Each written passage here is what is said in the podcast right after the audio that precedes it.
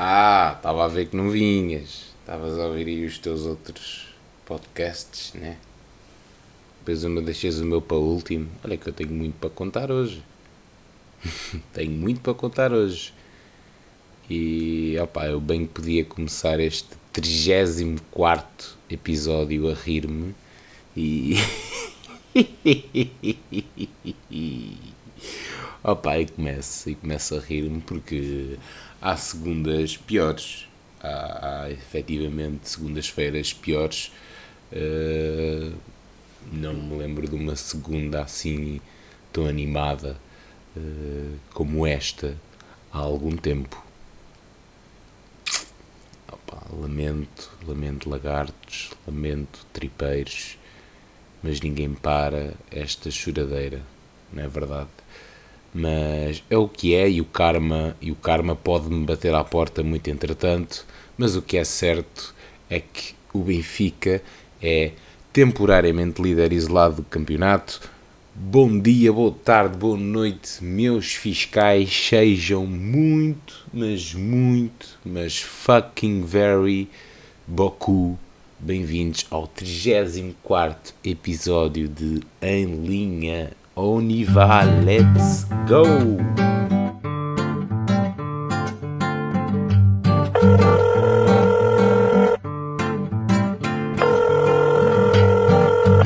Tá, tu tá a dizer que tá. Tá, tá, tá. Juro, juro-te. Tá o quê? Tá em linha. Pois é, é verdade, é verdade. Aqui umas, umas corregadelas na chuva ontem, é verdade. Sporting e Porto empataram para o campeonato e o Benfica, ainda que uh, a beneficiar provisoriamente dessa liderança, é líder isolado do campeonato, novamente neste campeonato. Uh, mas foi uma semana que a semana não, tem, não teve só esse dia de domingo, não é verdade? Onde jogaram os três grandes mas foi uma semana, acima de tudo, muito emotiva. Foi uma semana emotiva em que não podemos esquecer o que se passou ao longo desta semana, eh, desde as homenagens eh, merecidas e a esses atos bravios, corajosos e que demonstram muito esse caráter. Eh, falo de João Neves e falo de António Silva, que especialmente de João Neves uh, porque perdeu, perdeu um familiar é sempre mau, mas perdeu a mãe aos 19 anos. A mãe é sempre aquela figura máxima. Mãe e o pai são aquelas figuras máximas. E João Neves, aos 19 anos, a perder a mãe, mas uh, a decidir e a comunicar à equipa que queria ir jogar a bola uh, na quinta-feira passada a Toulouse e viajou com a equipa, bem como António Silva, e foi, foram homenageados uh, da devida maneira, tendo sido também homenageados ontem, uh, no domingo, no Estádio da Luz, e foi uma semana emotiva ver a união, a união que, que, se, que se junta e que quer nas redes sociais, mas também mesmo no estádio, em torno, em torno dos jogadores e foi uma semana muito emotiva nesse aspecto. Uh, vi também esta semana uh, fotos, obviamente, que não tive lá. José Mourinho nas bancadas do, do estádio do Bonfim a ver o seu Setúbal que o seu pai orientou e que o, e que o próprio o que o próprio também uh, o próprio José Mourinho também já já jogou em, em idade mais jovem e já Mourinho lá muito singelo e muito tranquilo nas bancadas do Bonfim a ver o Setúbal contra o Sintrense, o Setúbal que acabou até por ganhar, uh, mas foi, foi uma, uma chapa muito gira que eu vi aí nas redes. E pá, o Mourinho, Mourinho tem estas cenas, estes chatos que tipo, são moeda simples, como um comum mortal ali sentado nas bancadas do Bonfim a ver o jogo, foi, foi bonito também.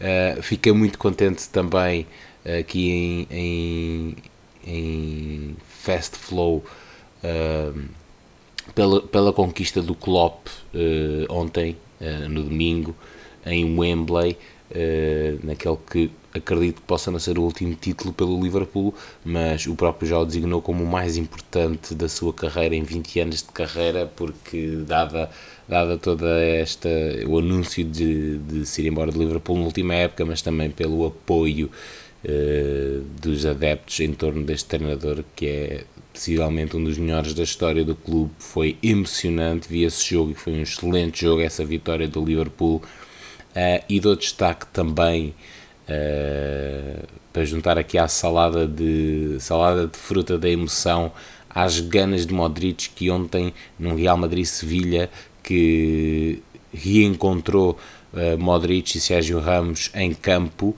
esses eternos amigos e uh, e somente vitoriosos enquanto jogaram juntos, mas foi o gol de Modric que deu a vitória do Real Modric que saltou do banco e as ganas, as ganas do jogador uh, que, que depois se dirigiu aos adeptos, saltou e gritou como se fosse uma criança de 18 anos a estrear-se no futebol profissional e a fazer um gol mais importante da sua vida. Portanto, são estes momentos que fazem valer a pena uh, no desporto. São singelos, mas para quem uh, acompanha, acompanha isto que é o futebol e, e o seu clichê verdadeiríssimo, que é muito mais do que isso, fazem valer a pena todas as semanas estar aqui. Foi bonito, não foi? Obrigado, obrigado. Pá, já que não ouço, não ouço nada desse lado, uh, espero, que, espero que tenham ficado sentidos. Está bem? Pode ser? Pá, sintam-se, sintam-se, por favor, antes de eu começar. Mas foi, foi uma semana, foi uma semana emotiva, foi uma semana de surpresas, foi semana que teve Europa, foi semana que teve Liga e foi uma barrigada, uma barrigada de jogos uh, em que a Europa foi o primeiro, eu falo sempre aqui da, da, jornada da jornada da semana e já lá vamos à Europa que também foi muito foi muito foi muito especial em que já ficou uma equipa portuguesa pelo caminho, mas ainda assim a prestação portuguesa uh, este ano na Europa já a superar, por exemplo, os Países Baixos, que foi a tal, o tal país que nos superou na qualificação da UEFA e que nos vai fazer para o ano ter apenas uma equipa direta nas competições europeias. Mas continuarmos assim, isso há de virar outra vez o pandeco. Pois é, maltinha, vamos ao da linha para cá, vamos à jornada 23, em que tenho aqui que destacar esse escorreganço, esses desaires do Sporting e do Porto que escorregaram ambos no Norte, uh, o Sporting que escorregou em Vila do Conde e o Porto que escorregou em Barcelos, já mesmo, mesmo, mesmo ao cair do pano, Uh, ter que dar destaque também aqui aos 10 golos que o Benfica fez nos últimos dois jogos para o campeonato, uh, ainda que eu não dê nota 10 em nenhum jogo, foram efetivamente 10 golos uh, contra o Vizela e agora contra o Portimonense no último domingo. Tenho que dar destaque também ao Guimarães que está a perder terreno em relação ao Sporting de Braga, o Braga que está agora a jogar uh, e encerrar a última jornada, a jornada 23 do campeonato contra o Boa Vista, em casa do Boa Vista, e estava a vencer. Uh, não sei como é que está agora o jogo. E dar destaque também à magia individual, uh, sem dúvida alguma, e possivelmente o golo da jornada de Rafik Guitano do Estoril nesse épico jogo entre Vizela e Estoril. Maltinha, vamos a isso então. Vamos a esse arranque de jornada na sexta-feira, hora marcada. Já sabem como é que o baile, como é que o baile funciona. Foi a Saroca Famalicão. Eh, esta jornada chegou de Ferrari mesmo. Foi um excelente jogo entre o Aroca e o Famalicão, entre os sétimos e oitavos da liga. Até à data estavam separados por dois pontos. Foi um jogo com excelente arranque, uma reviravolta, um empate e resolvido pelo suspeito uh, do costume. Eh, vocês já sabem, eventualmente, quem é. Estou a falar de, do jogador do Aroca, do espanhol, uh, de um, daqueles que têm dançado muito bem o tango, Mujica, e ainda houve lugar a expulsão neste jogo entre Aroca e Famalicão. O Cádiz, Jonathan Cádiz, fez o terceiro gol em dois jogos para a equipa da casa, aos 12 minutos, e aos 5 já lhe tinha sido anulado um gol à Maradona, mas foi uh, de imediato anulado. A equipa de Daniel Souza, fruto do poderio e entendimento do seu ofensivo, cresceu no jogo e aos 33 o guineense Silá já tinha empatado a passe de Mujica.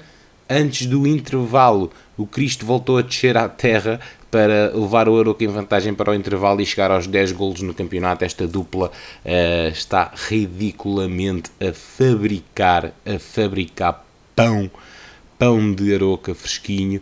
O Aroca tem dois jogadores com 10 golos ou mais no campeonato, é o caso então de Mujica e de Cristo.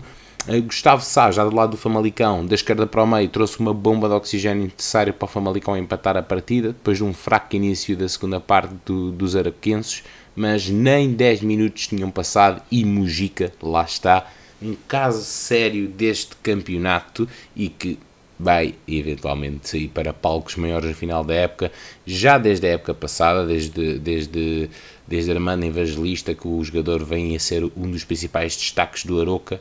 Nos últimos seis jogos só não marcou num, vejam bem, só não marcou, só não marcou num desses seis jogos. Voltou a decidir a partida então Mujica. O Aroca vai dançando ao som do Flamengo esta temporada, como eu já estava a dizer, e é real. Tanto Cristo como Mujica contabilizam entre si, no total, 24 golos e 7 assistências e o Aroca tem 31 golos no campeonato. Estamos a falar de 82% dos golos do Aroca. Isto é só ridículo. Isto é só ridículo. E o Aroca não está em posições de descida, nem, nem pouco mais ou menos. O Aroca está em sétimo do campeonato. Daí ser, uh, para mim, uma estatística até surreal a esta altura do campeonato.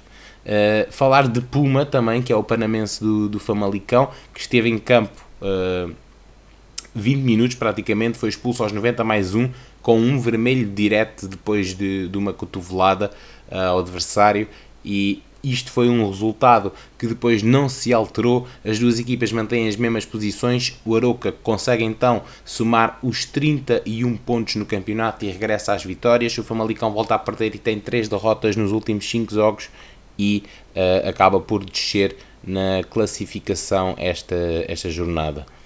No sábado tivemos o Farense Moreirense, estas duas equipas vinham de derrotas, mas o Moreirense acabou por vencer, venceu 1-0 em casa do Farense no estádio de São Luís. O Moreirense foi a melhor equipe e ganhou sem dificuldade, frente a um Farense que só apareceu na segunda parte. Foi uma equipa melhor organizada, com bons processos e futebol de, de qualidade. Foi Matson, novamente o avançado brasileiro, que confirmou o domínio cónigo na partida. O jogo ficou marcado e condicionado pela expulsão de Mateus Oliveira aos 34 minutos.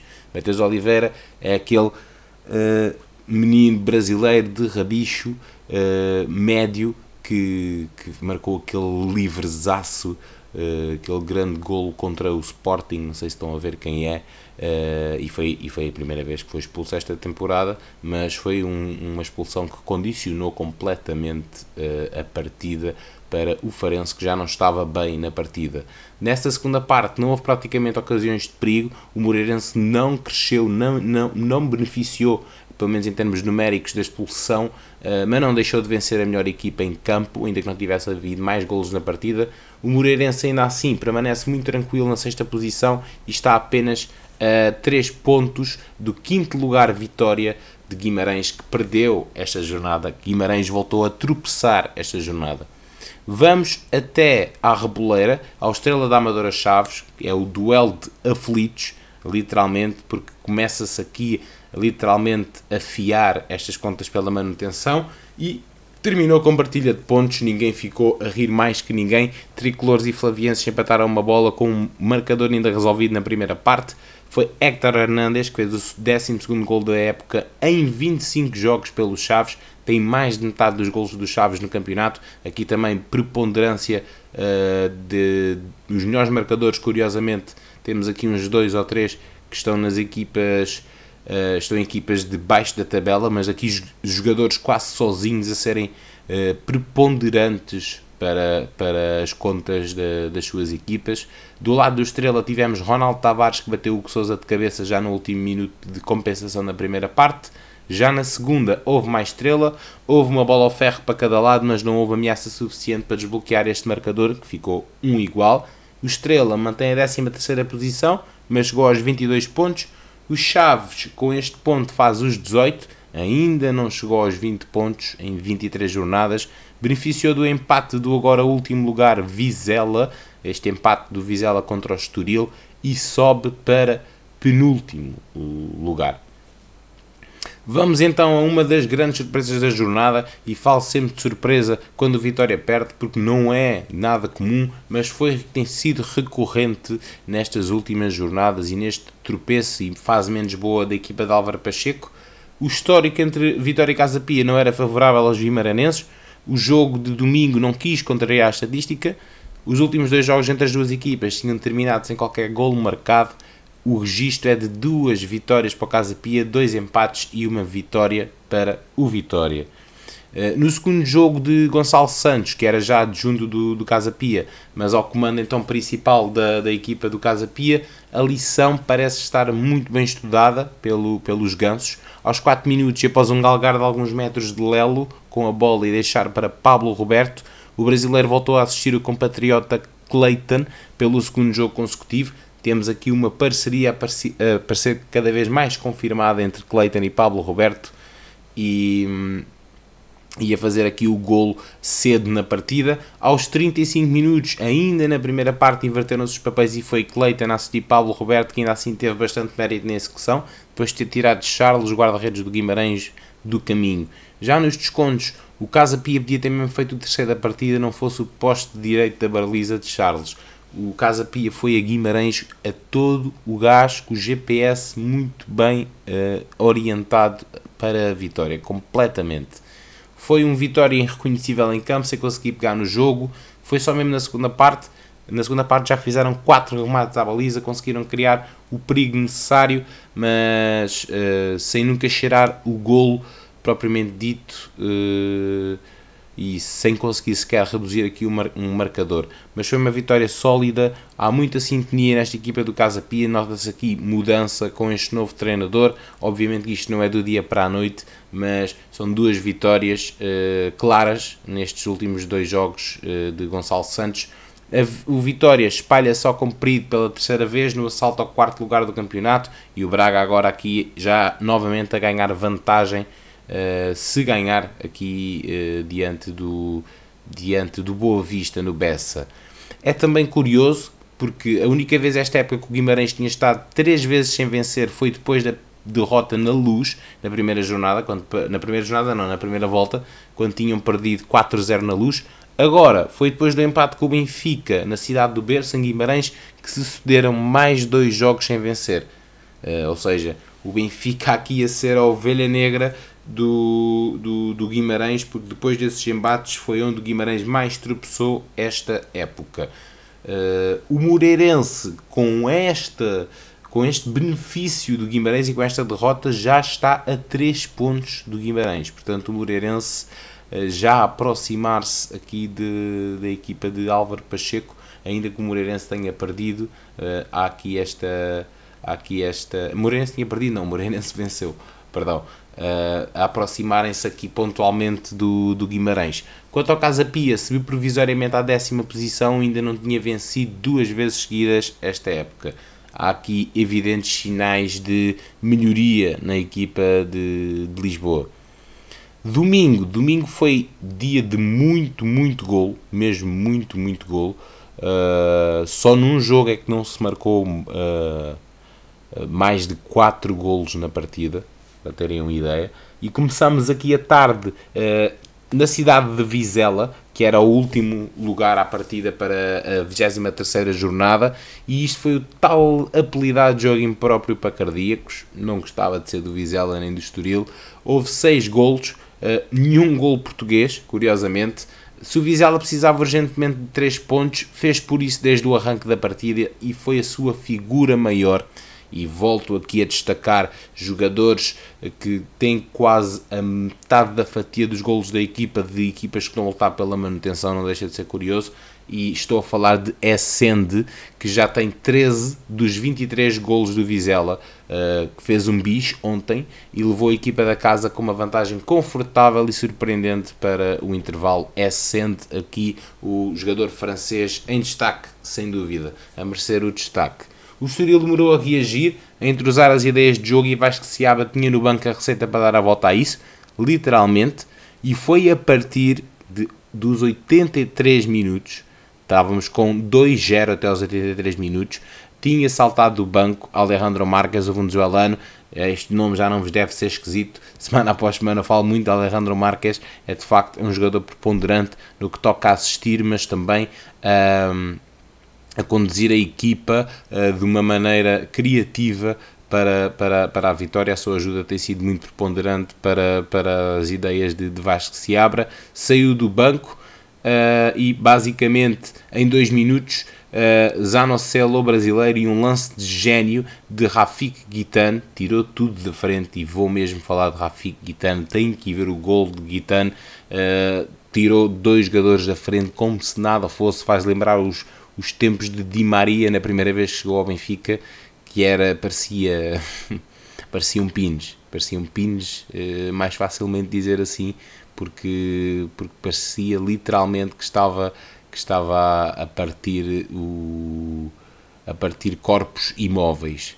Já faz lembrar Messi esta semana uh, a passar uma bola por cima de um jogador que estava no chão lesionado. Não sei o que é que tem a dizer em relação a isso, mas estranho. mas pronto.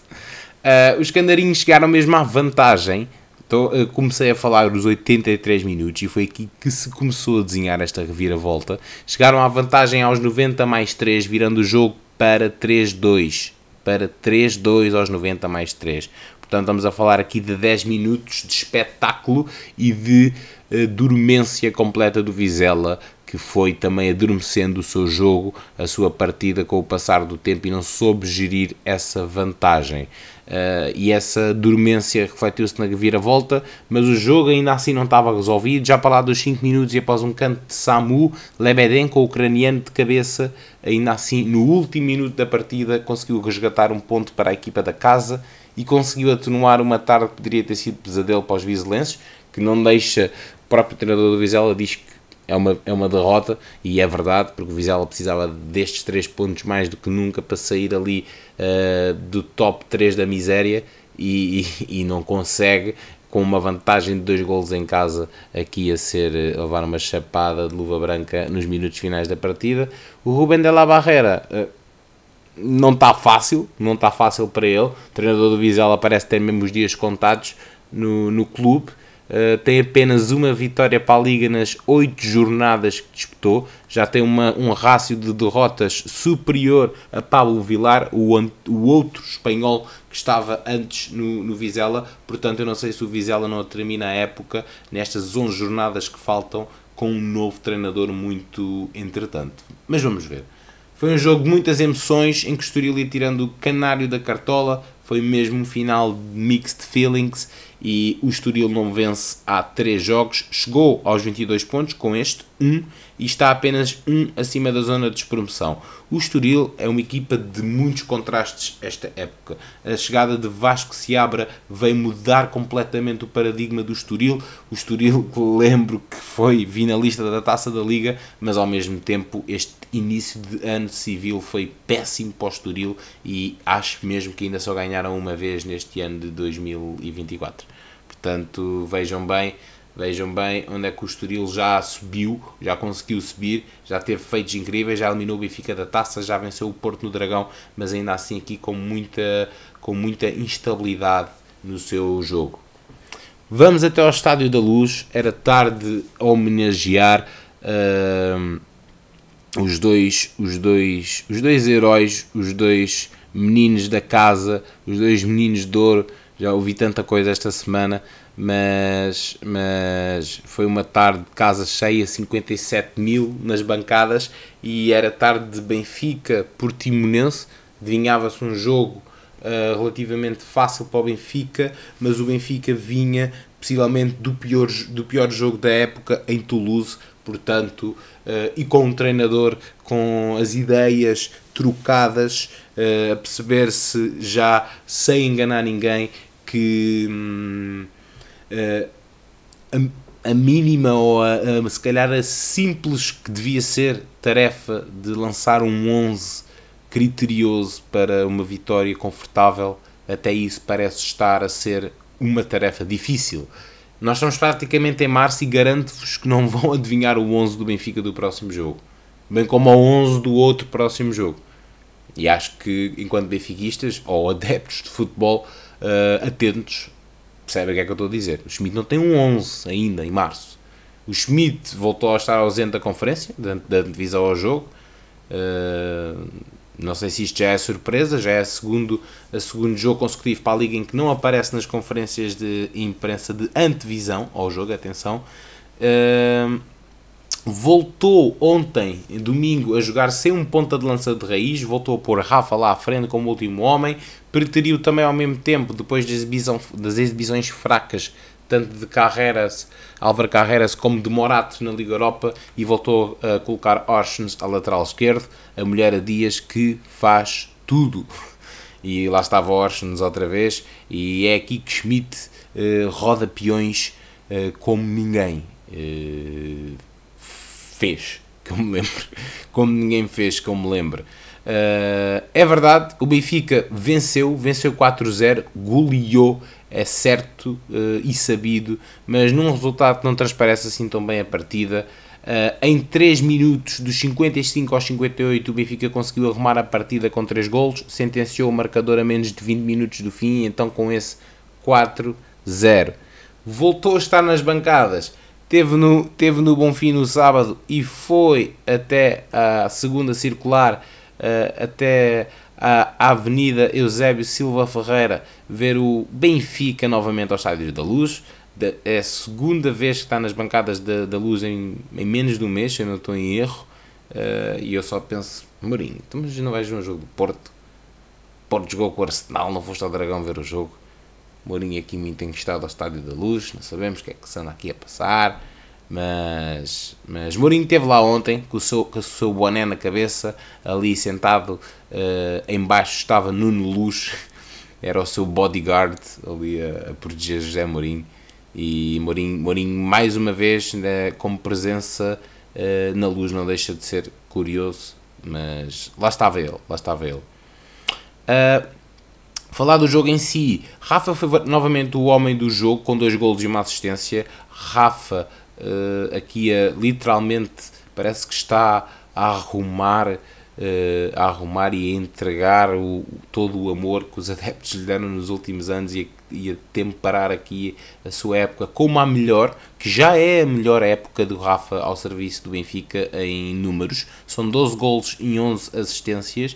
Em nenhuma liga do top 5, uh, eh, Inglaterra, Itália, Espanha, França e Alemanha, há estes números. Nenhum jogador na Europa tem uh, mais de 10 golos em, em assistências e em golos. Portanto, Rafa em destaque, sem dúvida alguma, e a fazer um grande jogo, a ser mais uma vez o desbloqueador, bem como o homem que marca sem olhar para a bola, a fazer lembrar Ronaldinho. É brasileiro também, estou a falar de David Neres, claro, bateu na Nakamura num excelente lance individual, bem como Di Maria, uh, também com uma grande assistência de Rafa, que chegou aos 8 golos e às 6 assistências no campeonato. Uh, tem que dar destaque também para as duas assistências de Cox, que voltou a jogar mais adiantado no terreno e gostou de jogar mais adiantado no terreno. Coxo que anda menos errático, um jogador cada vez mais entrosado com a equipa. No entanto, lá está. Uh, vejo aqui muitas posições a serem, a serem alternadas consoante a ideia que Schmidt me, uh, mete no jogo, mas ao mesmo tempo vejo muitas indecisões e lá está, nós estamos, na, estamos a entrar na reta final do campeonato. A verdade é esta. Estamos a chegar a março, o campeonato acaba em maio, são dois meses. Isto agora é taca-taca, é a reta final, mas vejo ainda aqui assim muitas incongruências no, no nestas decisões do Roger Schmidt. Uh, que foi o, o, o, homem praticamente mais adiantado do terreno a seguir a Rafa, ali a fazer o apoio na, na frente de ataque. Houve muitas assimetrias no jogo do Benfica, ainda que perante um Portimonense bloco baixo, não saiu dali praticamente o Portimonense em busca do erro, uh, uh, sem muita iniciativa de ataque é basicamente o, o, o, guião, o guião destas equipas quando vão, quando vão à luz, uh, não todas, mas a grande maioria, uh, com o, o, Portimonense, que é o pior ataque do campeonato, uh, a pior defesa do campeonato, a par dos Chaves, com 49 golos sofridos, mas ainda assim o Benfica conseguiu ser muito morno na primeira parte e foi mesmo então na segunda parte com 10 remates à baliza, ridículo. que o Benfica conseguiu reagir diante da defesa então mais batida do campeonato, uh, que é o Portimonense, com os 49 golos sofridos. A meio da segunda parte e até final, o Schmidt conseguiu fazer essa gestão para os jogos que aí vêm. Estamos a falar de quinta-feira, derby uh, para a Taça de Portugal em Alvalade e então domingo, jogo no Dragão. São as duas deslocações mais complicadas que há em Portugal para qualquer equipa a ir ao Dragão. O Benfica com dois jogos com os rivais e ambos fora. Portanto, Schmidt aqui a perceber que podia uh, gerir e, e assim o fez. O Benfica, ainda sem saber das boas novas no fim da partida, que ainda vinha aí o Porto e o Sporting que tropeçaram, terminou a 23 jornada como líder isolado da Liga. Então, depois desses deslizes, uh, mas o Sporting ainda com os jogamentos, como é dito e sabido. Vamos então a esse jogo que, que surpreendeu tudo e todos, até a mim, até a mim. O jogo já estava praticamente uh, a soar o apito final, mas foi esse Gil Vicente Porto. Podia ter sido uma semana de sonho para o Porto, mas era a fingir. Era a fingir. Era a fingir. Porto, Porto, não plenos para o Porto, nem Galeno, nem Galeno dá pleno. Uh, é assim, se a noite europeia teve herói no final da partida para o Porto, e foi esse Galeno nesse épico jogo contra o Arsenal a primeira mão e essa vitória do Porto, que não, não é histórica, porque o Porto não é pro, propriamente um Shakhtar Donetsk na, na Champions, mas é mas é mas não deixa de ser uma vitória muito bem conseguida pelo conjunto do Porto. Galeno começou no banco nesse jogo com o Gil Vicente, viu de perto um outro herói improvável a dar pontos ao Gil Vicente diante dos Dragões pela segunda vez esta época. Gil Vicente já tinha vencido o Porto no Dragão e voltou aqui a conseguir pontuar contra o Porto. O Porto sem nenhuma vitória contra o Gil Vicente esta época. O Porto foi então a Barcelos levar esse balde de água gelada houve chuva, mas houve esse balde de água gelada e apesar do domínio acentuado em quase toda a partida, foi o reforço Tomás Luciano brasileiro, que teve ao serviço do Grêmio, entrou a 3 minutos do fim e já a 5 a passar dos 90 cabeceou para o desespero dos Dragões depois de um cruzamento de buta pela esquerda. Uh, Diogo Costa abriu ali bem as asas, mas já não conseguiu. Saiu-se a bola ali até eu acho um bocado desamparado, mas pouco podia fazer. E quando o jogo parecia fechado, o Porto saía mesmo de Barcelos com um galo gigante e soma a quinta jornada sem vencer. Calma, nas últimas 10, nas últimas 10 o Porto não conseguiu concretizar 3 pontos em 5. Isto traduz-se assim então. O Porto está a 9 pontos do Benfica agora. Podem ficar a 10 do Sporting, com esse jogo em atraso do Famalicão, do Sporting, e no próximo domingo há Porto e Benfica. Portanto, vocês estão a perceber que o Porto está aqui prestes a dizer um bye-bye ao campeonato, se é que uh, não está já. Foi um jogo uh, com duas grandes interrupções na primeira parte, com problemas no auricular do árbitro, e depois ainda houve um choque de cabeça entre Pepe e Ruben Fernandes, ambos os capitães das equipas, e ainda conseguiu criar ocasiões flagrantes de gol, o Porto, na, na, primeira parte, criadas pelos dois homens com mais argumentos em campo, na minha opinião, foram Francisco Conceição e PP, novamente aqui a fazer um grande jogo, e Ivan Jaime foi, foi ele que rendeu o Galeno nesta partida, uh, Sérgio Conceição aqui a fazer descansar o jogador mas não teve a noite mais inspirada, o Ivan Jaime. E Eustáquio também entrou para render Nico Gonzalez num 11 inicial, uh, Eustáquio que veio recentemente de lesão. E hum, relativamente aqui ao Gil, foi um Gil bloco baixo durante quase toda a partida, em que o único que remata a baliza foi mesmo o gol. Obviamente que o Gil Vicente teve a estrelinha, houve essa sorte, isso ninguém pode negar, mas ao mesmo tempo Andrew, o guarda-redes do Gil Vicente, que para mim é um dos melhores guarda-redes da liga, uh, seguramente voltou a ser senhor da, da, baliza e o que entrou na sua baliza foi mesmo uma recarga de Evanilson, não um penalti falhado pelo avançado brasileiro. Evanilson não conseguiu concretizar o penalti à primeira, ainda assim foi esse gol que o fez chegar aos 20 golos esta época. Marcas redondas aqui nesta jornada também a, a assinalar não só no Porto, mas também no Sporting. O Gil pontuou pelo segundo jogo consecutivo e nos últimos 10 jogos em casa apenas perdeu 1. Quanto ao Porto, nos últimos 10 jogos fora tem apenas 4, 4 vitórias. uh, nestes, nestes jogos fora. A 11 jornadas do fim, então o Porto começa a ficar bastante distante dos rivais, pode ver o Braga uh, ficar apenas a 3. O jogo o Benfica vai, é uma final. É uma final, esse jogo no domingo às 8h30, no próximo domingo, ou o Porto encurta a margem para 6 ou sobe essa vantagem para 12 e vê o Braga colar-se no terceiro lugar em caso de derrota. Portanto, está aqui um all or nothing para o Porto, não tem como negar, é o mesmo um all or nothing. E vamos ao segundo jogo da jornada e ao penúltimo, uh, que teve um, mais um 3-3 esta jornada. Houve mesmo bastantes gols esta jornada. Uh, creio que ao acabar o Braga aqui, não sei se não vamos ter aqui já mais de 30 gols esta jornada e o que já não, não acontecia não acontecia hum, há algum tempo. Uh, e então foi uma noite que superou uh, centena de golos o Sporting, é um facto mas onde três golos não chegaram ao Sporting para vencer em Vila do Conde. O Leão meteu água diante do Rio Ave, meteu fim a uma série de oito vitórias seguidas o Sporting estava aqui bem encarrileirado mas claro, claro que Uh, tudo tem um fim. O Benfica cola-se então aqui na liderança, cola-se não, uh, o Benfica na liderança isolada à condição, mas estamos a falar de um Rio Ave que se impôs, um Rio Ave que já tinha causado muitas dificuldades ao Porto e ao Sporting, mostrou desde cedo que queria impor o seu futebol em casa e foi com o embalo de Umaro Embaló, um grande jogador, tem vindo a desempenhar um, um, bom campeonato, um jogador bastante regular, aos 3 minutos, da esquerda para a direita, a bater Adam sem hipótese, uh, e não sei se mesmo se o Adam tivesse hipótese, não ia vacilar em entregar o gol ao, ao Embaló. Foi uma noite de pesadelo para, para Adam, que esteve envolvido uh, em duas desgraças do Sporting.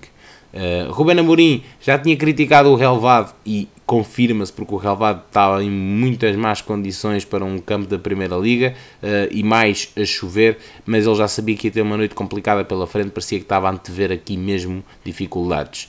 Foi um jogo com duas reviravoltas, convém dizer isto também, e onde se lesionou Trincão e Gonçalo Inácio, que já estão confirmados que vão estar fora do derby de quinta-feira, portanto aqui tripla dor de cabeça para Ruben Amorim, para além deste empate, mas foi mesmo Yulman do médio Yulman dinamarquês que conseguiu conduzir o Sporting para esse empate um igual e ainda perto do final da, da primeira parte, uh, um gol quase dado de Amin, Amin escorrega, entrega um passe de bandeja a quem? A quem? Vá-se lá ver. Uh, Victor Gioquez que deixou basicamente no penalti em, em movimento uh, com o Jonathan guarda-redes do Rio Ave e não vacilou mesmo. Foi, foi feito o gol aí da reviravolta antes de acabar a primeira parte, mas é mentira. É mentira porque quem voltou a vacilar e comprometer foi mesmo Adam, que viria a sofrer dois golos de penalti pelo ganês Aziz, Aziz eh, que marcou de penalti nos descontos da primeira parte, até foi aqui a imprudência de Nuno Santos que conduziu ao gol do empate, mas na segunda parte foi uma abordagem disparatada de, do guarda-redes espanhol que conduziu ao Rio Ave a reviravolta no, no marcador, voltava ao Rio Ave à vantagem e eu comecei mesmo a perceber que Sporting não ia ser daqui com os três pontos porque estava, estava-se a ver alguma muito pouca segurança, como é costume nos jogos do Sporting. E foi mesmo só a menos de 20 do final, onde a estrelinha de sempre deste Sporting de Rubén Amorim, que é Sebastián Coates, eh, que aproveitou um cruzamento de Morita e estava lá eh, e ainda parecia dar tempo ao Sporting de recuperar a desvantagem, eh, aqui Coates a fazer o 3 igual. Mas houve muita competência ofensiva, principalmente defensiva do Rio Ave, que sempre acreditou no jogo e jogou de igual para igual perante o Sporting, que não foi seguro, como na maioria das noites deste, deste campeonato. Eu tenho que dar uma nota de destaque aqui para a linha direita do Rio Ave. Costinha e Fábio Ronaldo são jogadores que são, são jogadores muito criativos e, e, e muito desbloqueadores neste Rio Ave e acho sinceramente que são, pelo menos aqui Fábio Ronaldo é um jogador que pode crescer bastante e vejo a jogar e vi-o a jogar claramente numa equipa como Braga uh, porque primeiro faz bastante o estilo, faz, faz bastante o estilo de jogo e acho que é um jogador com, com uma margem de progressão grande. Uh, temos também o destaque para a expulsão de Pantaló, que foi expulso já no período de descontos. Sporting foi a equipa com mais tónica no jogo até ao final, mas o Rio Ave voltou a mostrar muito critério mesmo e, e assim o, o, o Rio Ave uh, a mostrar mais uma vez que a, a sua 15 posição, que é ainda a realidade uh, no campeonato, é bem enganadora. O Sporting, então, aqui a tropeçar ao fim de 8 vitórias consecutivas, tem um jogo a menos, é um facto, mas volta a, volta a estar atrás do Benfica a 2 pontos.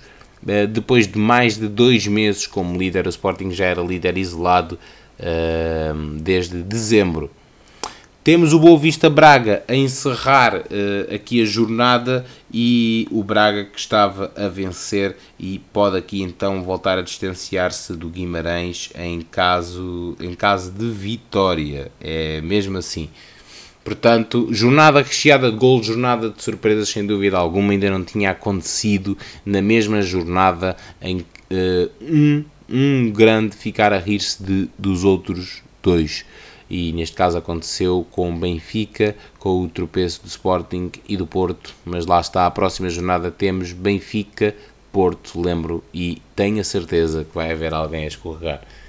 Pois é, maltinha, mas tivemos Semana Europeia, Semana Europeia, há muito aqui que falar, Uh, foi bonito, foi bonito porque temos aqui um salto positivo na Europa, temos três equipas portuguesas que continuam na frente, mas tenho que falar do que realmente encheu mais a vista durante esta semana e foi sem dúvida esse jogo da Liga dos Campeões, esse regresso à, à competição, à Liga Milionária do Porto, em que pelo segundo ano consecutivo nos oitavos de final, mas já a sétima vez com Sérgio Conceição, ridículo em 5 anos, uh, em 7 anos, 5 uh, uh, em 7 anos, aliás, é segundo ano consecutivo de Sérgio Conceição na prova, nos oitavos. O Porto deixou no Dragão uma amostra do seu ADN diante do Arsenal de Miquel Arteta e venceu por um zero com.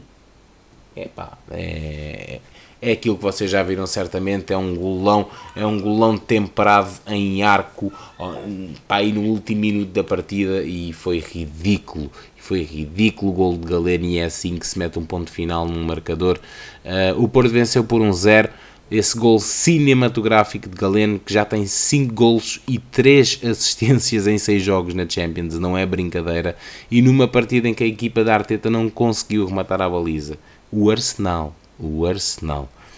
Um, isto é um intervalo de uma eliminatória apenas, que deixa água na boca para o Porto, obviamente, mas foi um jogo bastante conseguido pelo Porto, com uma estratégia bastante, uh, bastante uh, definida pelo Porto. O Porto, obviamente, a não fazer um jogo fiel a si mesmo, mas a conseguir montar uma estratégia em que anulou praticamente jogadores como Osaka e onde uh, os laterais Vendel, Vendel e João Mário a conseguirem anular muito bem as flechas do, do Arsenal. O Porto vai a Londres dia 12 resolver as contas e eu estou certo que será bem mais entretido para o Porto do que a última vez em que se encontraram nos Emirates, porque o Arsenal lá, e já foi há 14 anos, uh, venceu por 5-0 e arrumou e dizimou o Porto da competição. Acho que acho que não vai não vai acontecer uh, isso. Uh, apesar de no final desta partida nenhum elemento do Porto ter comparecido na flash, uh, curiosamente devido às palavras de, de José Eduardo Muniz, uh, presidente da TVI, que mandou lá umas bocas na gala da TVI por causa do por causa do, da Assembleia Geral e então o Porto ressentido anda muito, muita emoção naquele futebol clube do Porto e o Porto aqui a cortar mal pela raiz se o Schmidt pode, o Porto também pode, e vice-versa, e vira ao disco e toca o mesmo. Mas no final do jogo, os dois treinadores com abordagens interessantes e também uh, picadas um ao outro no final da partida entre Arteta e Conceição. Arteta disse que o Porto quebrou bastante o ritmo o tempo todo, uh, foram para aí umas 30 e tal faltas durante o jogo e que permitia que isso aconteça também não lhe parece muito bem, porque tudo era assinalado de falta. No entanto, eu devo reconhecer que vi o jogo, o Arsenal era uma equipa que, se fosse preciso, demorava um minuto para bater um pontapé de canto, porque andavam ali sempre de volta do Diogo Costa, Uh, e, e, e, literalmente ali a perder alguns tempos de jogo com o resultado sempre 0-0 porque o jogo acabou basicamente com 1-0 uh, Sérgio Conceição remata com muito poucas palavras e diz basicamente que o Porto Uh, o Porto uh, quis ganhar, o Arsenal quis jogar, mas o Porto quis ganhar e foi efetivamente o que aconteceu. Pragmatismo de Sérgio Conceição aqui a falar mais alto e Sérgio Conceição a mostrar mais uma vez que às vezes os, o, as omeletes também não precisam levar ovos. Eu acho que é um bocado por aqui, mas o Porto a surpreender e bem este Arsenal e o Arsenal aqui a não ser muito feliz neste passado recente com equipas portuguesas, porque depois de Sporting, não sei se vai acontecer, mas há aqui Porto Sporting, que também ninguém, ninguém dava por ela e foi ao Emirates eliminar o Sporting com esse épico gol de Pote. Pois é, uh, no que toca aqui ao Porto, só que o mais chega, ok? Isto foi, isto foi antes que eu me esqueça aqui de falar. Uh, o Porto vai ter eleições que já estão marcadas, vai ser no dia 27 de abril, e isto são quatro dias depois de Pinto da Costa fazer 42 anos de presidência pelo Porto. Não deixa de ser uh, curioso, mas já estão marcadas essas eleições do Porto, portanto já há data, já há data específica. Campeonato ainda aqui a decorrer, campeonato acaba em maio, não é? Mas aqui já aqui numa, nesta altura devem faltar para aí 4 ou 5 jornadas para. 4 ou 5 jornadas? Não, para aí umas 3 jornadas para terminar o campeonato. Portanto, veremos o peso que isto possa ter uh, ou não na altura, mas elas já estavam faladas para ser em abril, portanto, em abril, em abril será. Na, na restante, nas restantes encontros da, da Champions desta semana, não é? Repartidos sempre por 4 jogos, 4 jogos por semana. Uh, tivemos o Inter Atlético em que Arnautovic, que se estreou a marcar na Champions contra o Benfica, nesta fase de grupos, uh, o, o, o Arnautovic vai dando a vantagem aos Nerrazurri diante do Atlético. O Inter venceu por um 0 o Atlético. No empate do PSV 1, uh, um, Dortmund 1, um, Luke de Jong, que é a lenda da Eindhoven e o melhor marcador da equipa aos 33 anos, segura as esperanças dos holandeses diante de um Dortmund que começou a vencer fora, com um gol de Malan também ele holandês e o jogo aqui empatado, eliminatória empatada e a ser resolvida aqui no Sinal Iduna Park na segunda mão uh, daqui a duas semanas. E depois também um jogo que foi uma ode ao mago das duas equipas, Diego Armando Maradona e no seu estádio Diego Armando Maradona, Nápoles e Barcelona empataram uma bola com golos dos inevitáveis Ozyman e Robert Lewandowski. Ah, então aqui, para além do Porto, a haver vitória foi pela margem mínima, um 0-1-0 e dois empates aqui, ah, jogos muito bem batidos nesta primeira mão, na segunda jornada dos oitavos de final. Pois é, mas temos que ir à Liga Europa porque temos aqui três equipas em que uma já escorregou. Curiosamente, nesta última quinta-feira, a única que venceu nesta noite foi a única a ser eliminada. É verdade, e foi o Sporting de Braga e foram os que mais tiveram que ir lá uh, longe a Baku e vieram de lá e vieram de lá sem, sem, sem esse acesso aos oitavos de final, infelizmente, mas por muito de mérito do Braga, infelizmente. Começamos por esse Toulouse-Benfica, foi uma noite muito emocional para o conjunto encarnado e sob as temperaturas quase negativas de Toulouse, o Benfica beneficiou mesmo muito do acerto de Trubin, foi uma, uma exibição ridícula de Trubin, Trubin é cada vez mais uma, não, é, não é uma garantia, garant, uh, Turbina é uma, é uma segurança incrível na nossa linha defensiva, uh, dá uma segurança bastante boa, começa-me a fazer lembrar Ederson, sinceramente, as bolas, as bolas uh, não choram nas mãos do Turbina, a bola, a bola é muito segura nas mãos deste guarda-redes e aqui a surpreender de jogo para jogo e a fazer, e, e, e se olharmos para fora se olharmos de fora, a Turbina aqui a fazer uma época incrível e aqui basicamente, apesar de haver muito desacerto na ofensiva do Toulouse, o Turbina aqui a ser preponderante para o Benfica não levar se calhar um ou dois golos na, na quinta-feira e a poder aqui complicar as contas do, do apuramento. Foi um jogo muito sofrido, foi um jogo muito sofrido, pobre, decadente, em especial na segunda parte. O Benfica não jogou nada, o Benfica não jogou nada. Empate a zeros, foi o segundo do Benfica em toda a temporada, mas ainda assim foi suficiente para um lugar nos oitavos de final. Uh, Benfica apurar-se aqui com um empate a zero. Segue-se o Rangers de Fábio Silva, que é líder do campeonato escocês. A última vez que as duas equipas defrontaram foi em 2020 Uh, curiosamente empataram 2 igual e 3 igual nessa fase de grupos, ainda com Jorge Jus, o Benfica orientado por Jorge Jus. E hum, como eu já tinha falado no início do episódio, foi um jogo que contou, uh, contou com, com a titularidade ainda assim de Neves e António Silva, que viajaram para Toulouse contra todas as naturais previsões e no fim receberam uma homenagem quente numa noite e momento frio, mas foi mesmo muito, muito, muito bonito. Eu, curioso por acaso, o Benfica pôs no final do jogo um vídeo em que o João Neves está emocionado a agradecer e a bater palmas aos adeptos. Esse vídeo, para terem uma ideia, teve. Eu não sei, quanto, eu não sei quantas visualizações tem agora, mas eu lembro-me que aí nas primeiras duas horas teve para aí 6 milhões de visualizações no, uh, no Instagram, no Reels do, do Benfica, e é, uma, e é uma coisa parva esta, esta onda, esta onda que se une em torno de um, de um jogador. Não é um jogador qualquer, é um jogador que representa muito essa raça e esses valores, parece que se, homem já antiga, como tanto se referem a João Neves e o Puto tem 19 anos, mas aqui com, com um carácter uh, que não, não passa de todo despercebido. Completamente. João Neves, estamos juntos, meu puto. Portanto, vamos até Baku e a é esse Karabag 2, Braga 3. É verdade que o Braga venceu, mas não dá. Não dá e não deu. Uh, o Braga é a primeira equipa portuguesa eliminada da Europa. Os bracarenses foram até Baku discutir essa Europa num cenário que já era complicado de descomplicar. Dois golos de desvantagem. O grupo de Artur Jorge viu jogar na primeira parte completamente jogando aquilo que o adversário permitiu foi mesmo aos 57 que então uh, Karvakiliev uh, foi expulso, aos 57, vermelho direto. Houve aí um balão de oxigênio do Braga que conseguiu empatar a eliminatória com dois golos. O puto Roger Fernandes e um grande gol do Jaló, mesmo a terminar praticamente a partida.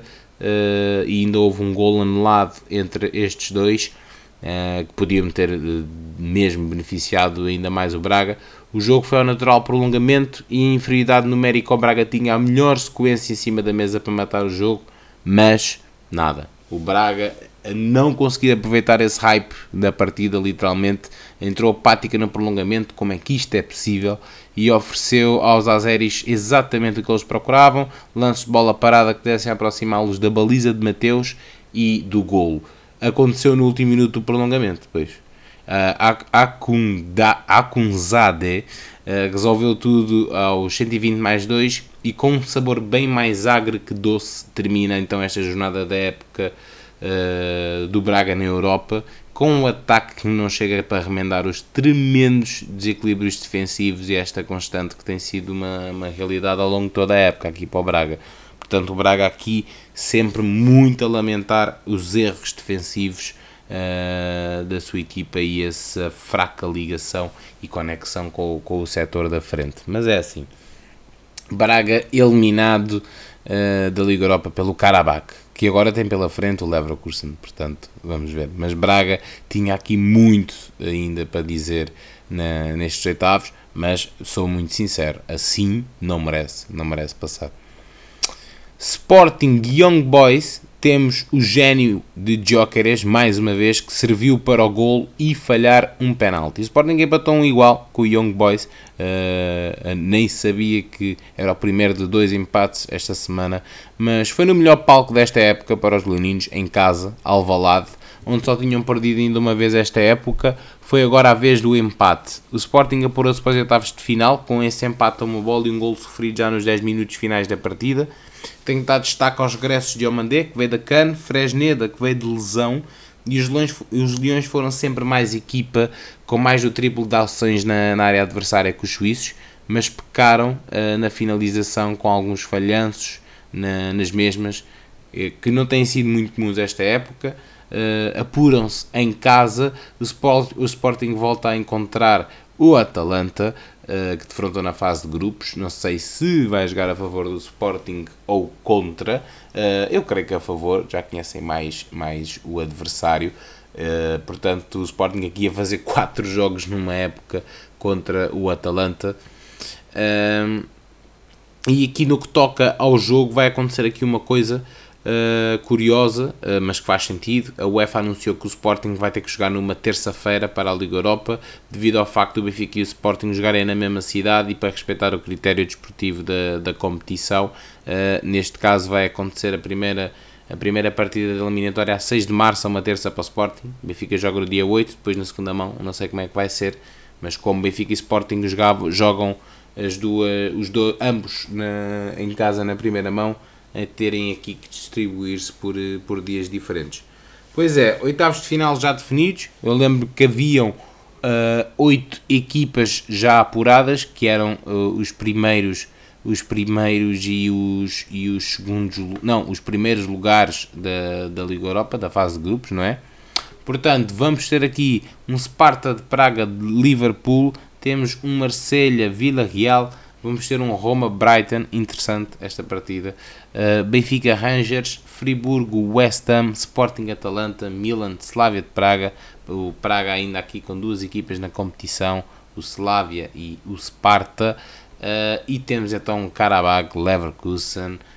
I wish you good luck, Karabakh. I wish you good luck. Pois é, é assim, temos o oitavo final da, da Liga Europa definidos, começa aqui a encarrileirar então aqui a competição, não é? Nós já sabemos, uh, apesar da Liga Europa ter aqui os 16 avos, uh, é futebol non-stop, uh, porque, porque um, o cada, cada, cada camada da fase final resolve-se sempre em duas semanas, que é sempre uma a seguir à outra.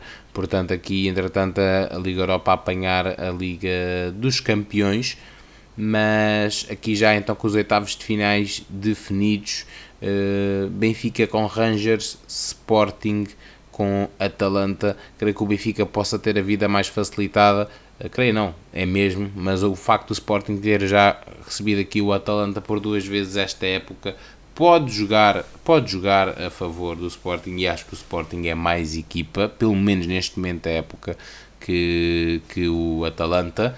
Uh, eu sei que é que eu estou a dizer, atenção, eu sei que é que o Atalanta tem lá à frente, mas o Sporting é muito compacto e sinceramente acho que pode fazer a sua graça diante do Atalanta uh, e passar e passar para a próxima fase, é verdade. Pois é, falar de históricos da Europa e falar de históricos do mundo é sem dúvida esta semana uh, ter que lembrar mais, uh, lembrar sempre, mas uh, quinta-feira acordou-se com uma notícia menos boa que foi do falecimento do histórico campeão europeu, antigo selecionador, selecionador nacional e histórico jogador uh, do campeonato português, Arthur Jorge, o rei Arthur, o Bigodes, como lhe queiram chamar, ehm, que faleceu vítima de doença prolongada aos 78 anos. Não está a ser um fevereiro fácil no que toca a falecimentos, na verdade.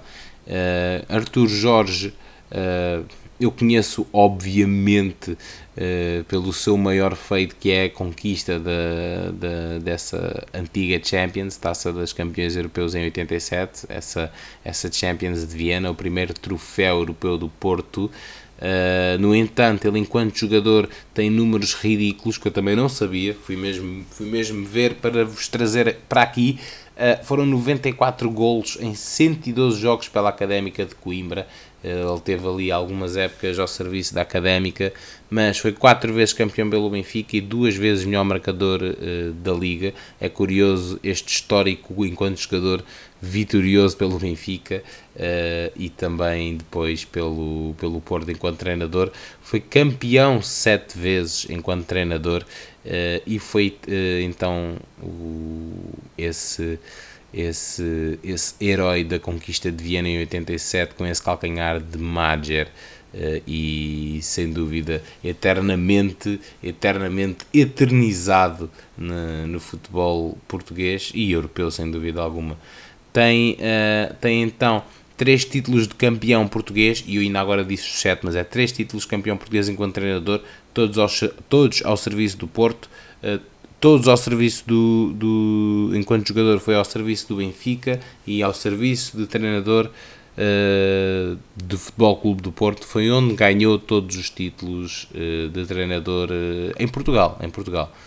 Uh, Artur Jorge esteve no Benfica, esteve no Belenenses, esteve na Académica, esteve no Portimonense e ainda fora de Portugal e onde foi também homenageado neste fim de semana e bem, foi homenageado pelo Paris Saint-Germain, onde teve nos anos 90 e onde chegou a ganhar mesmo uma Ligue 1 e onde ganhou também uh, uma, uma taça de França. Uh, Arthur Jorge, uh, curioso que terminou a, a carreira enquanto selecionador da Argélia, mas também teve a treinar a seleção da Suíça e de Camarões. Estamos a falar aqui de uma carreira recheada, quer enquanto jogador, quer enquanto treinador, e é daquelas, e é daquelas personalidades que, que, e daqueles jogadores jogadores barra treinadores que, que se calhar mais do tempo dos nossos pais, uh, pais, não diria avós, mas dos nossos pais, uh, se calhar darão mais o devido valor ao, ao, à pessoa em si, no entanto, destacar sem dúvida e homenagear um dos grandes do, do, futebol, do futebol português, quer enquanto jogador, quer enquanto selecionador, não podemos falar de muitos assim em Portugal. Portanto, lembrar aqui Artur Jorge no episódio 34. Pois é, para rematar aqui a Europa, eh, eu tenho que falar que um, ehm, com esta passagem aos oitavos de final de, de Benfica Sporting e Porto, de, nas respectivas competições, Portugal já está à frente dos Países Baixos uh, na, no ranking da UEFA. Portugal está em nono e os Países Baixos estão em décimo. Portanto, no que toca à próxima época, não vai haver mudanças, obviamente, porque já, já temos apenas uma equipa com apuramento direto. Mas Portugal em, à frente este ano já dos Países Baixos, a terem aqui a, a, eliminação agora já garantida do, do Feyenoord e do uh, Ajax, eu acho que o Ajax também foi eliminado, se eu não estou em erro. E é mesmo por isso que estamos, que estamos à frente. Deixem-me cá confirmar se eu não estou em erro. O Ajax, o Ajax, uh, uh, o Ajax também foi eliminado. Não, o Ajax, o Ajax apurou-se. O Ajax apurou-se. Mas Portugal aqui em termos pontuais a conseguir uh, superar-se ao, ao, aos Países Baixos e é importante para esse ranking da, da Europa. Pois é, destacar também aqui uh, no que toca à competição, à competição da Liga Europa, e não fazia ideia do porradão de golos que este gab, gabonês uh, já levava, uh, é Eric Aubameyang, que com o jogo de quinta-feira do Marselha e o apuramento do Marselha superou Radamel Falcão ao ter marcado ao ter marcado nesse apuramento do Marselha e aqui a conseguir isto foi um bis de Aubameyang ah não, não, marcou apenas um golo a fazer os 31 golos na competição e a superar aqui Radamel Malcão, Radamel Falcão num, num pódio constituído por uh, Aubameyang, Falcão, Aduriz, mas também com Lukaku e Dabur. Uh, Aubameyang aqui entrar para os livros da história da, da competição e obviamente que tem que ser de assinalar. Pois é, maltinha, foi a Europa, foi a Europa, já definidos então aqui os oitavos de final da Liga Europa, continuamos aqui com o Benfica e Sporting e na esperança que uh,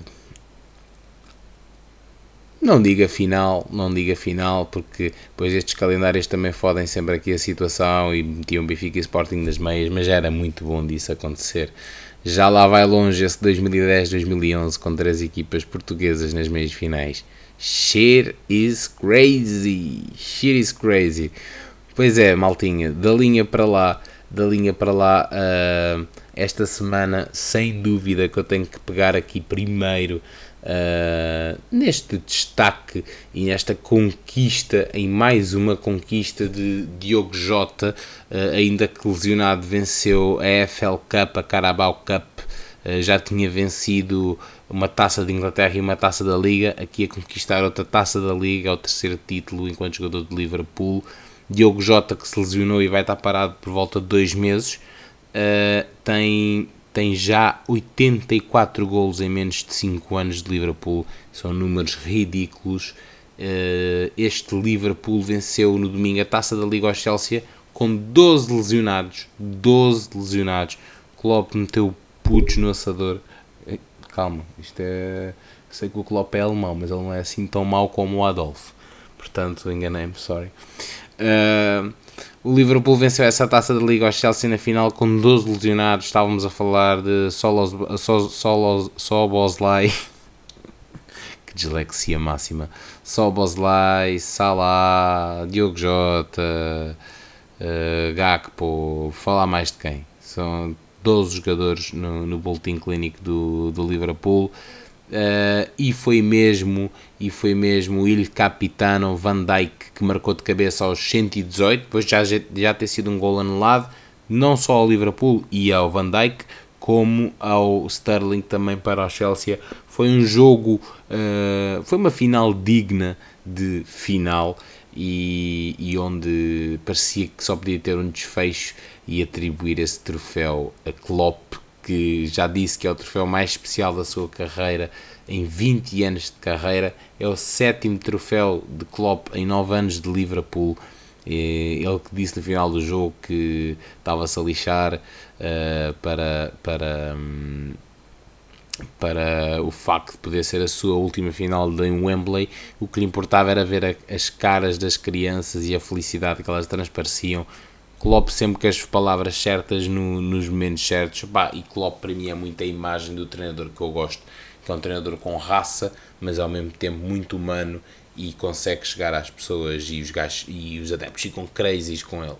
Isso para mim é, é o protótipo do treinador. Pá, porque há treinadores que são grandes treinadores, mas os adeptos não ficam apaixonados. Os adeptos apaixonam-se, mas é do tipo, apaixono pelo mais pelo teu bom trabalho, pela tua, pelo teu sucesso que dá sucesso ao meu clube. Obviamente que eu vou gostar de ti, por exemplo, o Ancelotti.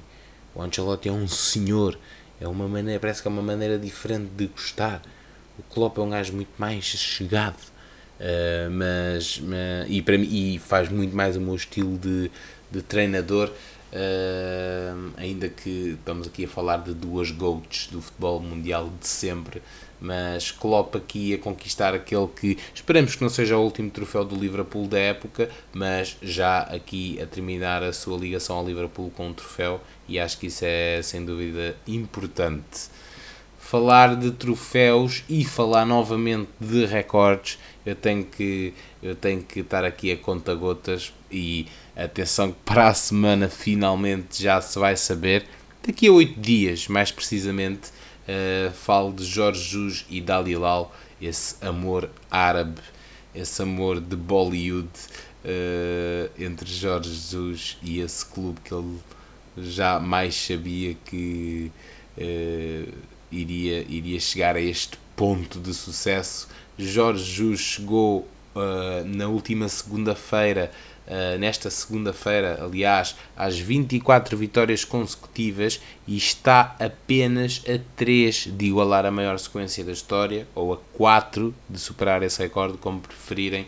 Uh, não vai ser fácil, são dois jogos seguidos com o Al Ittihad e depois com o Al Riyad e nesse quarto jogo acho que também vai defrontar o Al Ittihad, portanto não vai ser fácil, mas estamos a falar de quatro jogos em nove dias e vai saber muito brevemente se isso irá, irá realmente acontecer.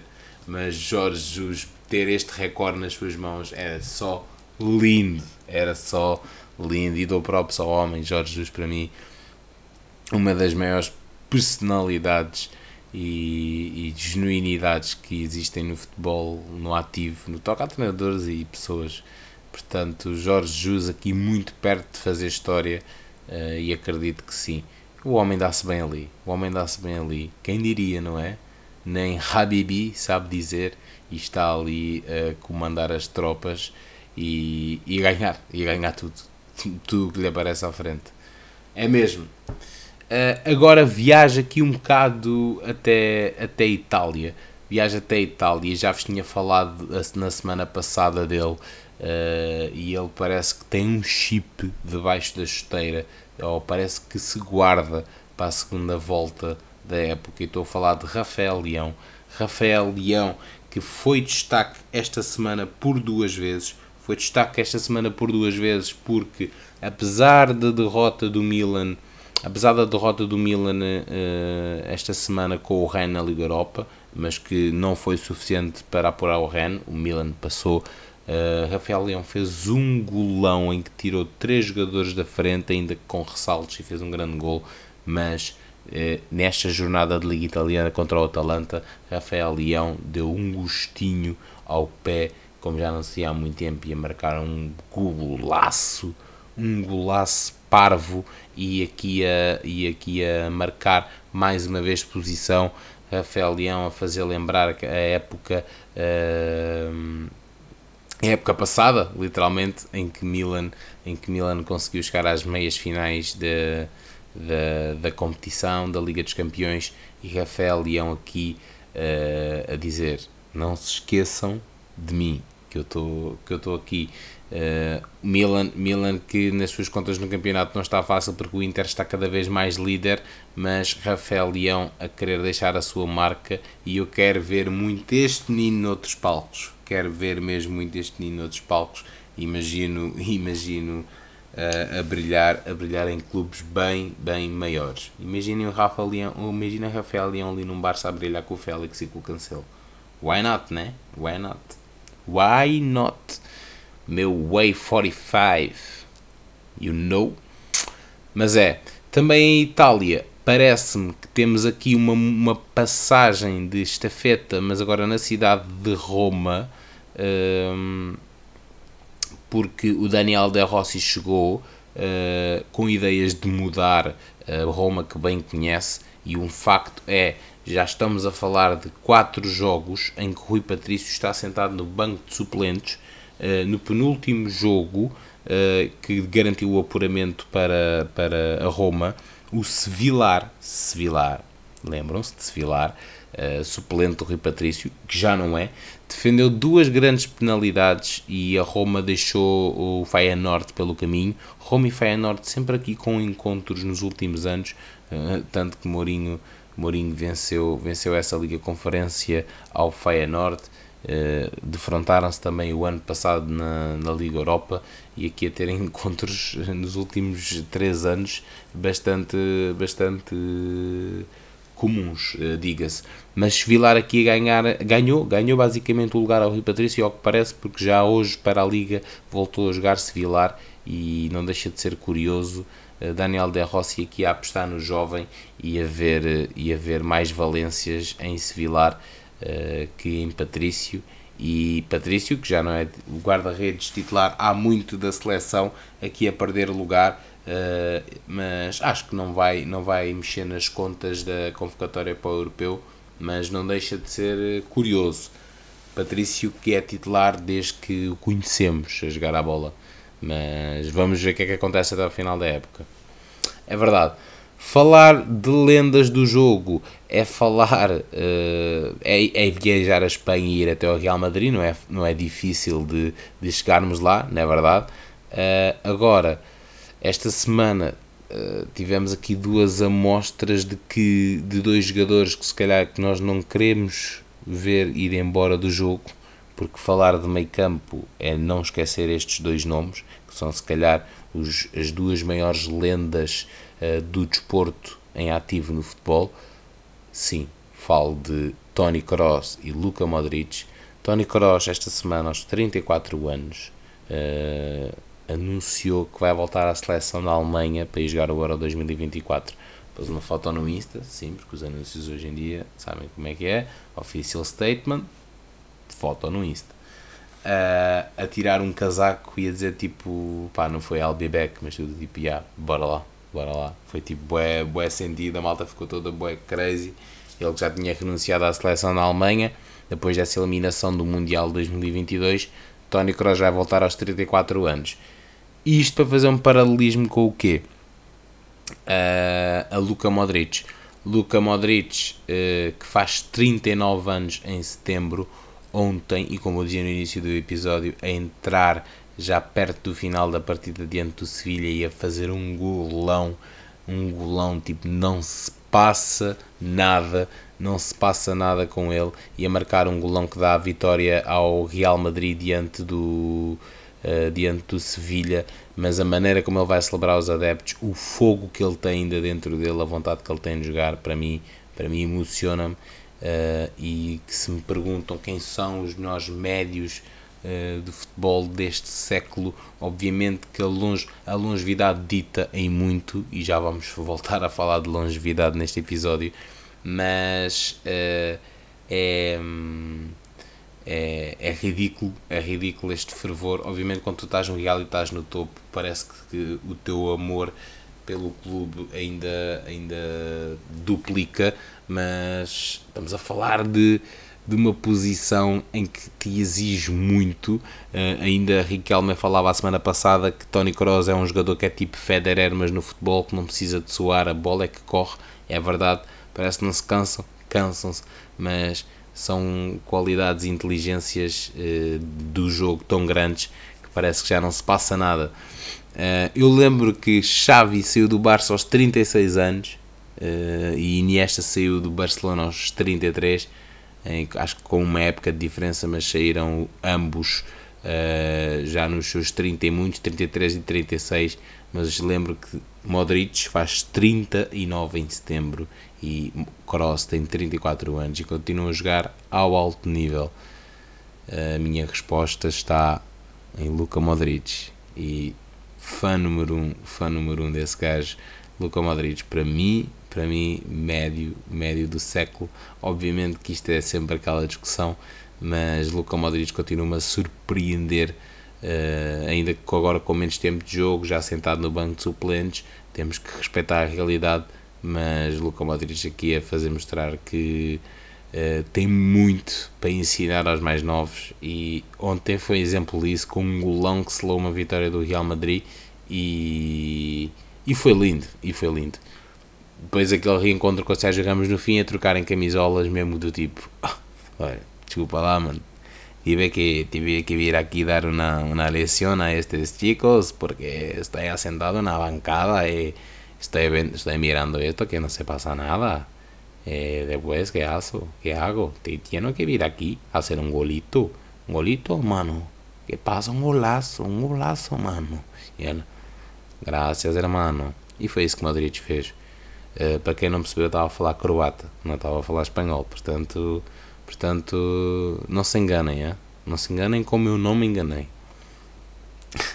Mas, já, yeah, foi, foi bonito ver isso. Opa, e esta semana, sem dúvida, que foi de testemunhar estes dois, estes dois acontecimentos. Parece que acontece tudo aqui uh, ao mesmo tempo para nos fazer revivar uh, estas lendas que ainda andam, que ainda andam aqui. Tony Kroos é mais, é mais novito, mas já tem 34 anos. Modric vai aos caminhos dos 39 em setembro, naquela que há dúvida se é ou não a última época dele no, no Real Madrid. Pois é, aqui para abandonar, maltinha, o da linha para lá, uh, já estamos aqui a caminhar para o fim e, e tenho que dar destaque ao regresso de, de Nuno Mendes aos palcos uh, do futebol. 10 uh, meses depois, 10 meses depois, já tinha antecipado mais ou menos, já tinha antecipado meio que uh, meio que eu, eu oficializo aqui alguma coisa, uh, mas voltou a jogar 10 meses depois, num jogo que curiosamente nesse, uh, nesse Paris, nesse jogo do Paris Saint-Germain terminou empatado diante do Metz, creio que foi diante do Metz. O Paris chegou a ter quatro internacionais portugueses em campo, uh, foi Nuno Mendes, Danilo, Vitinha e Gonçalo Ramos, e estes três viram o Gonçalo Ramos a marcar o gol do empate aos 90 mais 7 uh, e dar o empate aqui ao, ao Paris Saint-Germain. Paris Saint-Germain que empatou em casa, uh, que empatou em casa com o Metz uh, e a escorregar aqui passado algumas, algumas jornadas. Nuno Mendes, Danilo, Vitinha e Gonçalo Ramos, quatro internacionais portugueses no 11 da equipa milionária. Bonito, bonito.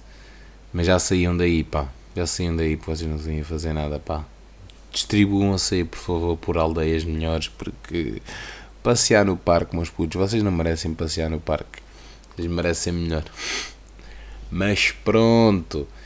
Uh, destaque aqui para o regresso de Nuno Mendes, que ainda vai ter aqui pelo menos uns 3, 3 meses e pouco para voltar ao ritmo necessário para levar uma besta destas ao Euro 2024. Let's go, meu puto! Pois é, Alinhar a semana maltinha, alinhar e desalinhar, alinhar é fácil. Uh, obviamente que eu não me esqueci deste feito e deste recorde. Falava ainda há bocado de recordes do nosso JJ Boss, mas tenho que falar de recordes já registados e é o da equipa, o da equipa do ano. Da equipa do ano, não tem como. Bayern Leverkusen, não tenho mais nada a dizer. Foi mais uma vitória na última sexta-feira o conjunto de Xabi Alonso bateu o recorde, o novo recorde de invencibilidade de um clube alemão. Chegaram aos 33 jogos sem perder e é o novo recorde. O recorde pertencia, obviamente, ao Bayern Munique. O novo recorde é de 33 jogos e agora feito sem se passar nada por Xabi Alonso, que ainda não perdeu um jogo nesta temporada. Eu lembro o Bayern tem um jogo a menos, mas o Bayern já está, o Bayern Leverkusen já está com 11 pontos de avanço sobre o rival e segundo lugar de, da tabela classificativa. Foi uma vitória e mais uma, uh, não foi fácil, foi garantida já na segunda parte, mas aqui já não, não há vitórias fáceis e com este peso nas pernas, obviamente que uh, elas começam a tremer, mas foi engraçado ver que foi exatamente num dos golos do, do Leverkusen, que, marcado por Chaka, que o jogador foi festejar uh, com os adeptos e a fingir que estava lesionado. E a malta do departamento médico do, do Leverkusen a, tipo, é apreensiva do tipo, oh, ele está lesionado e depois ele do nada tipo, calma malta, estou a gozar e, foi, e, e isto reflete muito uh, esse espírito de equipa que está que tá ali dentro do, do Leverkusen e que de repente jogadores que ninguém dava nada por ela tinham ali um equipaço do caraças e coisa é certa, Xabi se vai sair dali do final da época, bem como não digo metade da equipa, mas uns 3 ou 4 jogadores uh, vão sair dali.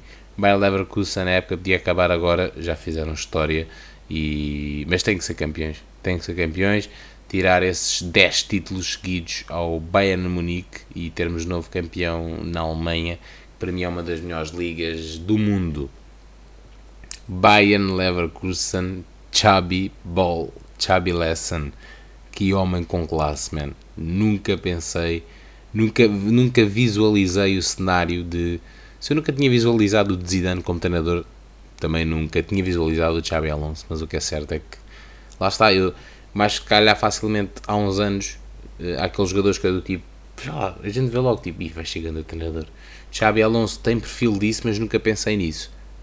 Mas cheguei a pensar do Xavi, do Barcelona. Cheguei, cheguei mesmo. Eu, olha, eu vi aquele jogador tipo, você parece um maestro aí em campo. Tipo, parece que tá, estás a pautar o jogo. O Iniesta também, mas olhava mesmo para o jogador em si, para a cara dele, tipo, é bro, você não é tanto treinador. Xavi é que é. Eis que é outro espanhol, Xavi Alonso. Mais um da dinastia aqui a brilhar ia mostrar, uh, ia mostrar que ia mostrar que quem percebe de futebol e cons consegue pegar numa equipa faz cenas inacreditáveis. Pois é, maltinha, uh, tópicos, tópicos menos agradáveis são sempre os do desalinhado, que temos que também pegar nisto. E desalinhar a semana é falar do tema da semana e dessa uh, e desse tópico mundial fora das quatro linhas, dentro das quatro grades. Uh, é verdade. Uh, Estou-me a rir, mas não tem piada. Dani Alves foi condenado a 4 anos e 6 meses de prisão por agressão sexual. É o jogador mais titulado do mundo a par de Messi e aqui a celebrar, a celebrar não, e aqui a, a conquistar, eu não lhe quero chamar mais um título, mas a conquistar uh, um lugar uh, onde se calhar menos pretendia uh, estar. Daniel Alves já tinha sido acusado de, de, de, violação no ano passado, aliás, em 30 de dezembro de 2022, numa discoteca em Barcelona, estava a aguardar julgamento e conheceu então essas medidas de coação esta semana. Uh, Daniel Alves precisou mesmo da ajuda de Neymar, porque ainda teve que pagar 150 mil euros de indenização à vítima da agressão sexual, o que ajudou a reduzir esta pena. Mas agora eu, eu só pergunto, tipo, o óbvio: se ele foi mesmo acusado com todas as evidências, vão dar 4 anos de prisão ao Dani Alves quando ele violou uma sócia. 4 anos? Para daqui a 2 anos isto virar para um ano? Estão a perceber? se ele realmente é condenado, foi condenado a 4 anos de prisão. Não é nada. Daniel Alves, uh, perdeste o meu respeito. O que é que és que eu te diga?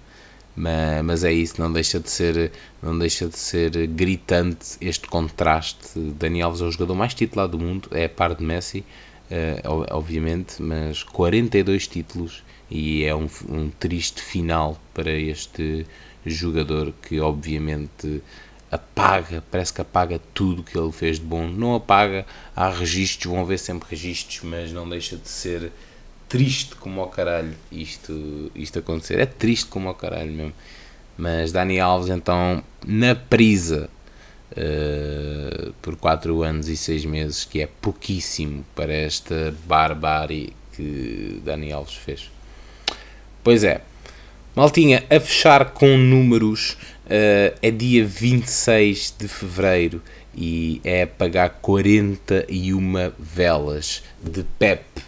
Pep, no fundo, já tinha separado velas a meio desta semana porque tornou-se o jogador mais velho de sempre a jogar na fase eliminada da Champions League. Por favor, casas de vinhos, façam o vinho do Pep, por favor, façam a colheita, façam a colheita do Pep, porque este gajo merece este este Pepe é ridículo, ainda, ainda esta jornada jogar com o Gil Vicente ali com a cabeça a sangrar, entrou toca no campo. Já há poucos jogadores com a fibra deste homem. Qual Maldini? Pepe ainda está aí na via. Não sei se o Pepe chegou a jogar com o Maldini. Agora que me falo. Não, o Pepe, o Pepe já jogava quando o Maldini jogava, mas ainda estava no Brasil. Só veio para Portugal em 2004. Mas, credo. Que jogador. Pepe Parabéns, Edson de Arantes Nascimento, Pep, uh, cumpri 41 anos, tornou-se esta semana o jogador mais velho a jogar na fase eliminada da Champions League com o Arsenal e com uma vitória incrível do Porto. Uh, lembrar Pep é lembrar Pep em 2009 arrebentar um jogador todo e ele levar vermelho com o Getafe, mas é lembrar também Pep na final do Euro 2016 uh, nesse, nesse, nesse um, nessa imposição de herói nacional e de literalmente carregar um escudo uh, de uma defesa ali alinhado com o Rio Patrício e conduzir a equipa à vitória, para mim é esse Pepe, é esse senhor da defesa, é esse, esse guerreiro que, que, tem, uma, tem uma dinâmica e, uma, e transmitindo uma segurança apesar da idade que é arrepiante. Pep que só foi para a seleção em 2007. Há muita malta que pensa que é do tipo, ele já está lá desde 2002, 2003. Pep efetivamente nasceu no Brasil, obviamente a cidadania demorou muito ali esse processo. Pep já está no Porto desde teve no Porto desde 2004, mas olhar agora, apesar de 2007 já ser há 17 anos, não é, não é brincadeira nenhuma, mas parece que é do tipo o Pep só chegou pensar que o Pep só chegou depois do Mundial de 2006 é meio estranho, né? Mas já, ele só foi para a seleção em 2007 e a primeira competição dele foi mesmo o Euro 2008. Um jogador que anda aqui há mais de 20 anos. Crazy. Pep que tem 3 Champions. Não vale a pena uh, atribuir mais, uh, mais sucessos a este jogador. Uh, são 41 anos e continua a não passar-se nada. E Pep não dá margem, não dá margem não, não dá sinais de que quer parar. Portanto, 26 de fevereiro é dia de aniversário do melhor central de sempre português, Pep. Parabéns. Parabéns, tropa. Maltinha, já não fazia isto há algum tempo, mas deixo aqui o meu prognóstico de semana. Vamos ter uma semana recheada de jogos e eu vou pôr aqui uh, três jogos na, na aqui no meu no meu placarzinho de bolso e deixo o meu prognóstico da semana com três jogos que vamos ter aqui uh, a acontecer a meio da semana e no fim de semana. Então tem que pôr sem dúvida o Sporting Benfica, tem que pôr esse Porto Benfica e vou pôr também neste fim de semana vai haver outro derby também, Manchester City, que é o derby de Manchester, Manchester City, Manchester United e o meu prognóstico de resultado exato, porque eu estou crazy esta semana, é meter Sporting 1, Benfica 2, isto são resultados não clubísticos, vá 20% clubísticos, uh, mas que eu acho que são realmente uh, prováveis de acontecer. Porto 0, Benfica 1. E, e, se pensarem bem, estamos aqui a falar de resultados repetidos, resultados que já aconteceram entre estes jogos, entre estas equipas, esta, esta, esta época, ok? E temos um City 3, Manchester United 1. Vou repetir: Sporting 1, Benfica 2, Porto 0, Benfica 1, City 3, United 1. Portanto, maltinha, se tiverem na dúvida, antes de começarem os jogos, venham só aqui que. que o Bruxo está aí. Que o Bruxo está aí. Espero bem que seja verdade, não? Espero bem que seja verdade. Pá, se a gente disser as coisas para fora, às vezes elas acontecem, né? Vocês acreditam muito nisso. Mas pronto. Maltinho, é mesmo assim. Uma hora e meia de, de missa. Vamos rezar o Pai Nosso. Vamos rezar esse Pai Nosso. Uh, aqui meio que em homenagem ao Kanye West. Kanye West também teve esta semana em palcos de Champions League a ver um jogo. Só que esqueceu-se que tinha um gorro na cara não tenho mais nada a dizer. Maltinha, em homenagem à Champions League e a Arthur Jorge, dar destaque aqui às 5 palavras antes de terminar o episódio, ok? Noites Mágicas, João Neves, Xabi Alonso, Dani Alves e Rei Arthur Jorge. Ok, so, let's go. Hey. Sabes bem que as noites são mágicas. Não é que eu ligue, mas é a Champions League.